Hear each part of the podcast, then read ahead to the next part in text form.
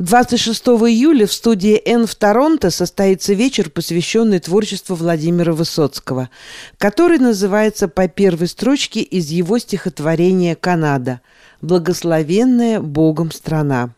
Известный российский актер и бард трижды побывал в Канаде, записал в Монреале альбом своих песен, дал несколько концертов – по словам организатора вечера писателя и журналиста Максима Кравчинского, вечер в Торонто – это возможность напомнить о Высоцком, вспомнить его песни и стихи. 25 июля, соответственно, отмечается День памяти Владимира Высоцкого. 42 года назад его не стало. И уже по традиции в эти дни вокруг этой даты, э, не всегда получается непосредственно 25-го это сделать, но вот в ближайшие даты мы в студии Н проводим вечера памяти Владимира Семеновича. Два года назад был юбилейный вечер, когда отмечалось 40-летие со дня его ухода. Был большой концерт, выступали барды из клуба «Тарантелла». Я выступал, рассказывал о том, как Владимир Высоцкий бывал в Канаде. И наш канал э, ECG Ethnic Channel Group э, и ECG Production снимали этот вечер, и потом вот вышла программа на канале RTVI Сегодня, вернее не сегодня, а 26 июля во вторник тоже будет вечер. Может быть, не такой масштабный, но тоже будут барды из клуба «Тарантелла».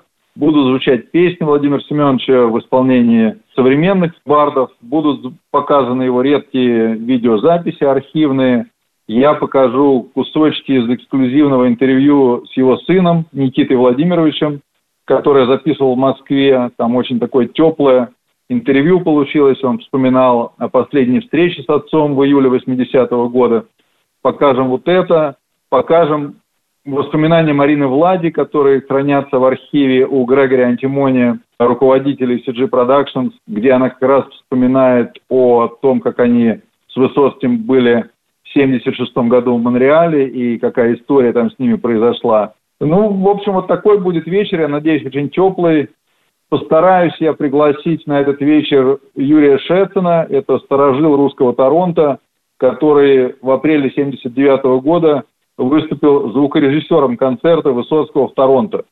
Я не знаю, придет ли он, он уже в таком почтенном как бы возрасте, еще пандемия наложила отпечаток на посещение общественных мест. Но я Юрия Георгиевича буду приглашать на этот концерт тоже. Вот такая традиционная встреча. Главная цель ее напомнить еще раз про Высоцкого и чтобы песни Высоцкого звучали.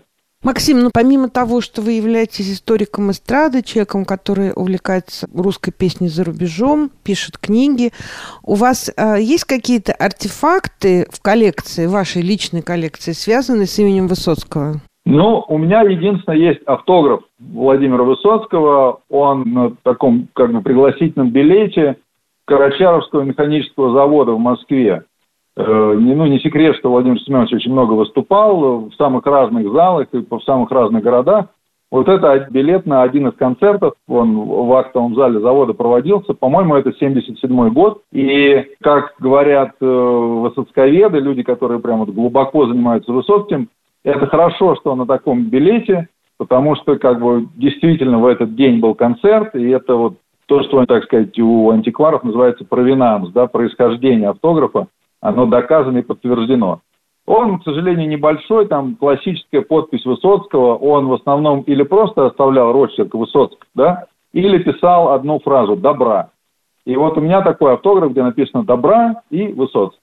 Э, я знаю человека, кому он предназначался, он мне передал его, э, он был знаком с дальней родственницей Высоцкого, которая провела его на этот концерт.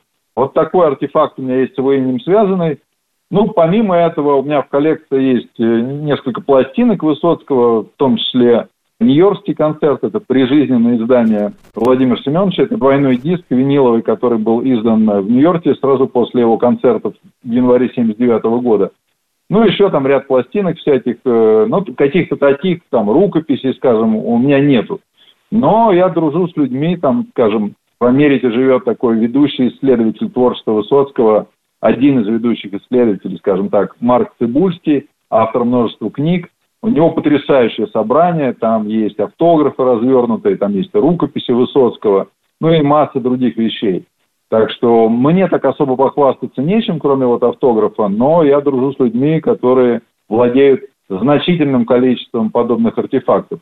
Кстати, несколько лет назад в Москве, к сожалению, ушел из жизни тоже очень известный в этих кругах собиратель наследия Высоцкого Вадим Дусь-Кряченко.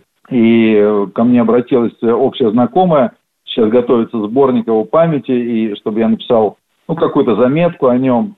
Сейчас происходит, так сказать, разбор его коллекции, описание его собрания. Я с удовольствием написал несколько слов о нем. Тоже был увлеченный человек, хранил автографы, хранил всякие вещи, связанные с Высоцким. Так что стоит отметить, что люди э, понимают величие этого человека и очень бережно относятся к его творчеству и к его наследию в самых разных проявлениях.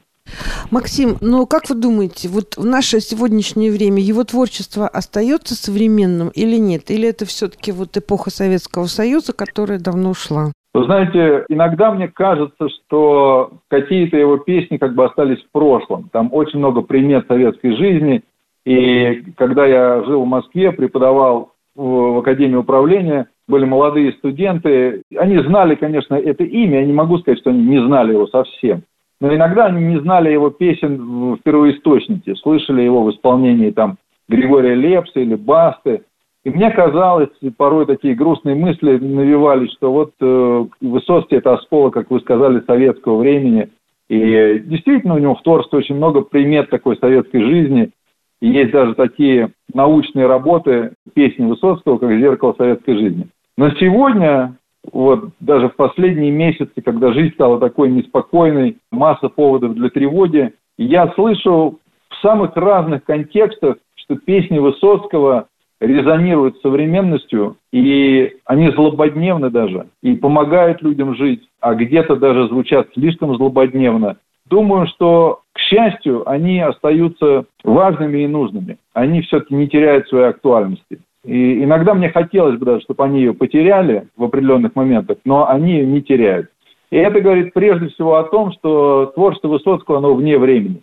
Как творчество Пушкина, Есенина, Лермонтова, и оно останется еще очень и очень надолго. Еще раз, пожалуйста, вот напомните, когда будет концерт. Да, это будет в студии N на 312 Доломайт Драйв. 26 июля во вторник мы специально сделали начало в 7.30 чтобы люди успели с работы приехать и послушать песни Высоцкого, поговорить о нем, вспомнить. Спасибо большое. Я думаю, что для некоторых будут все-таки, наверное, какие-то открытия и какие-то новые вещи, страницы истории, э, связанные с Высоцким, о которых они ранее не знали. Ну, я добавлю, да, что мы будем говорить прежде всего о Высоцком в Канаде. И, конечно, те, кто увлекаются, знают, что он здесь бывал, и бывал даже трижды но каких-то подробностей наверняка люди не знают, потому что здесь э, у Высоцкого с Канадой связано очень много разных моментов, и личных, и творческих.